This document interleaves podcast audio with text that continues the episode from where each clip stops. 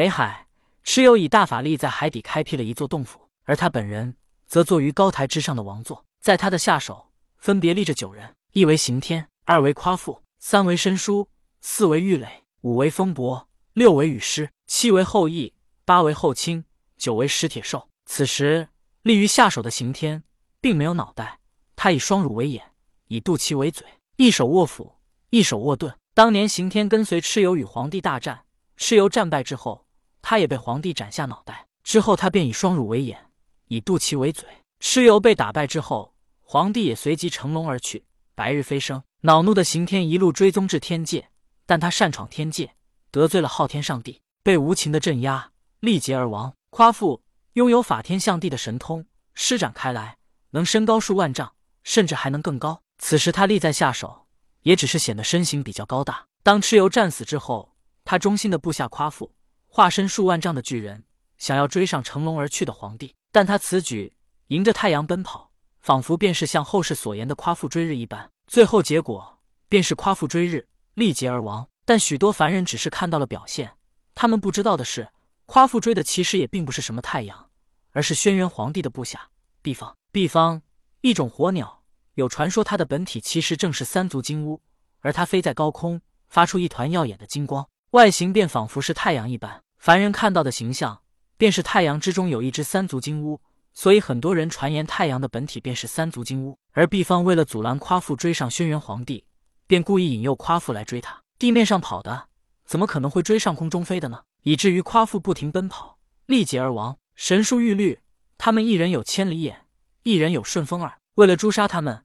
当年的轩辕皇帝可是耗费了一番功夫，但是当神书玉律被杀之后，蚩尤依靠生生不息的能力，居然复活了他们。这时，轩辕皇帝便知道了，想要灭了蚩尤，首先便要灭了神书玉律。可是杀了神书玉律，蚩尤还能复活他们？想到这里的轩辕皇帝又一次斩杀了神书玉律之后，直接便抽取了他们的灵魂。之后，神书玉律便化身高明高绝，附身桃树柳树而活了下来。毕竟，他们二人也是怕死的。灵魂被轩辕皇帝抓到之后，要么灰飞烟灭，要么臣服。他们当然选择了后者。蚩尤复活了神书玉律，可他们二人已经没了灵魂，身体只是一具空壳。原本蚩尤一方拥有千里眼和顺风耳，但现在情况相反，轩辕皇帝一方有了高明高绝。直到此时，情况颠倒，蚩尤开始被皇帝一路追踪暴打，从东海打到北海。但蚩尤生生不息的能力实在太强，强大到皇帝虽然能将他打败。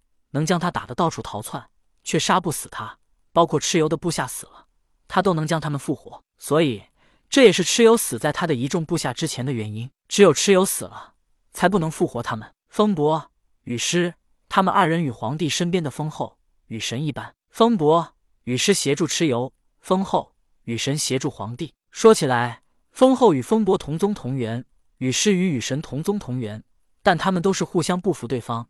都想证明自己比对方强。后羿，射箭高手中的高手。曾经他与毕方的战斗，一连九箭射下了毕方九个三足金乌的分身，吓得毕方转身就逃。正是看到后羿有如此神通，皇帝才想到炼制了乾坤宫与震天剑。但后羿唯一的弱点，便是被爱情冲昏了头脑。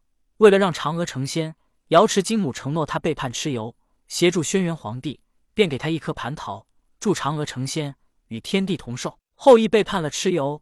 协助皇帝打败了蚩尤，蚩尤死了，但他许多忠心的部下依然活着。为了替蚩尤报仇，唐蒙委曲求全，任后羿为师，苦练剑术，最后同样拿箭射死了后羿。后羿对不起蚩尤，但他对嫦娥却一心一意。这也是嫦娥虽然吃了蟠桃去了天庭，但却一直难以忘却后羿对她的好。后卿本来为一修道者，但他却被皇帝之女旱魃咬了一口，导致他也变异成了魃。后卿修道天赋极高。眼看即将成仙，大好的人生在他被旱魃咬了一口之后，全都没有了。恼怒的他转眼间便投靠了蚩尤，专门去对付旱魃。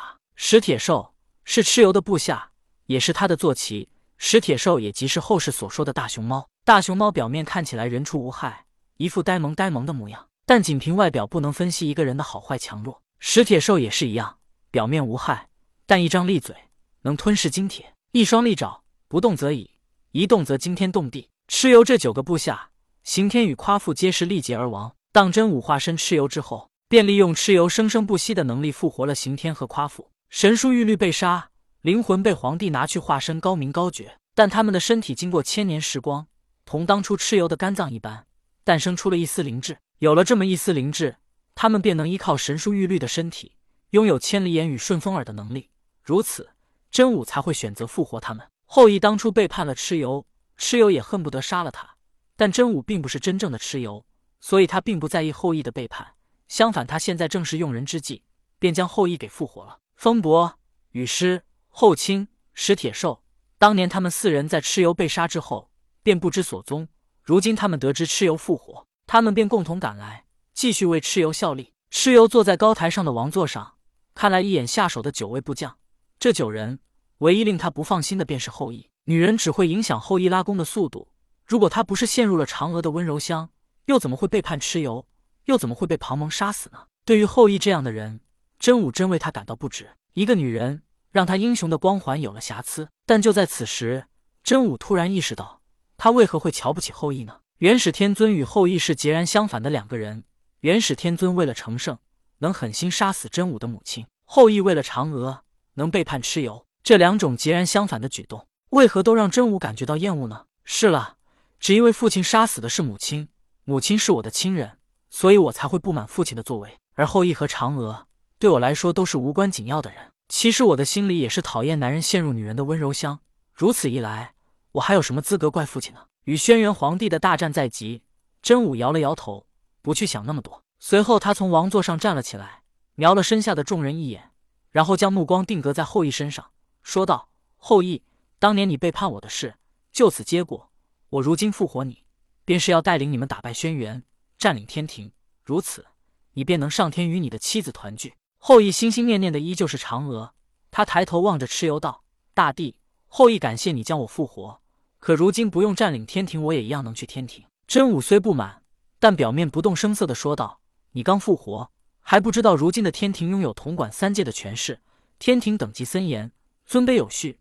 你想去天庭，可你凭什么去呢？”后羿道：“我不去天庭，但嫦娥可以下凡来，大不了我们隐居人间，不问世事。”真武听后。哈哈大笑道：“玉帝怎会容许你随便将天庭仙人带离天庭？到时你们只会陷入天庭无尽的追杀当中。我想你也不愿意嫦娥跟着你过这种东躲西藏的日子吧？”后羿的作为让其他八人不满，他们纷纷嚷道：“后羿，你不要不识抬举！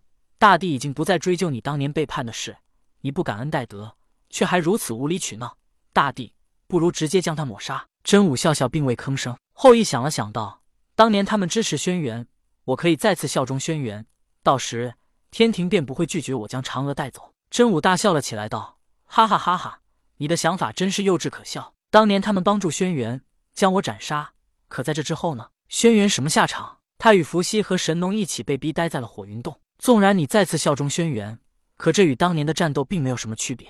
轩辕获胜，便是他再次被镇压之时。只有你跟着我，才有可能占领天庭，与嫦娥永远待在一起。”后羿想了想，确实是这么个道理，但他心里总是感觉到不舒服。毕竟他如果效忠了蚩尤，而蚩尤便是天庭的敌人，他同时也就站在了嫦娥的对立面。这么多年没见，后羿也不知道嫦娥心中所想是什么。万一嫦娥此时已经效忠了天庭呢？再说嫦娥能成仙，完全是因为瑶池金母给了一颗蟠桃。瑶池金母对嫦娥有恩。思来想去，后羿也毫无头绪。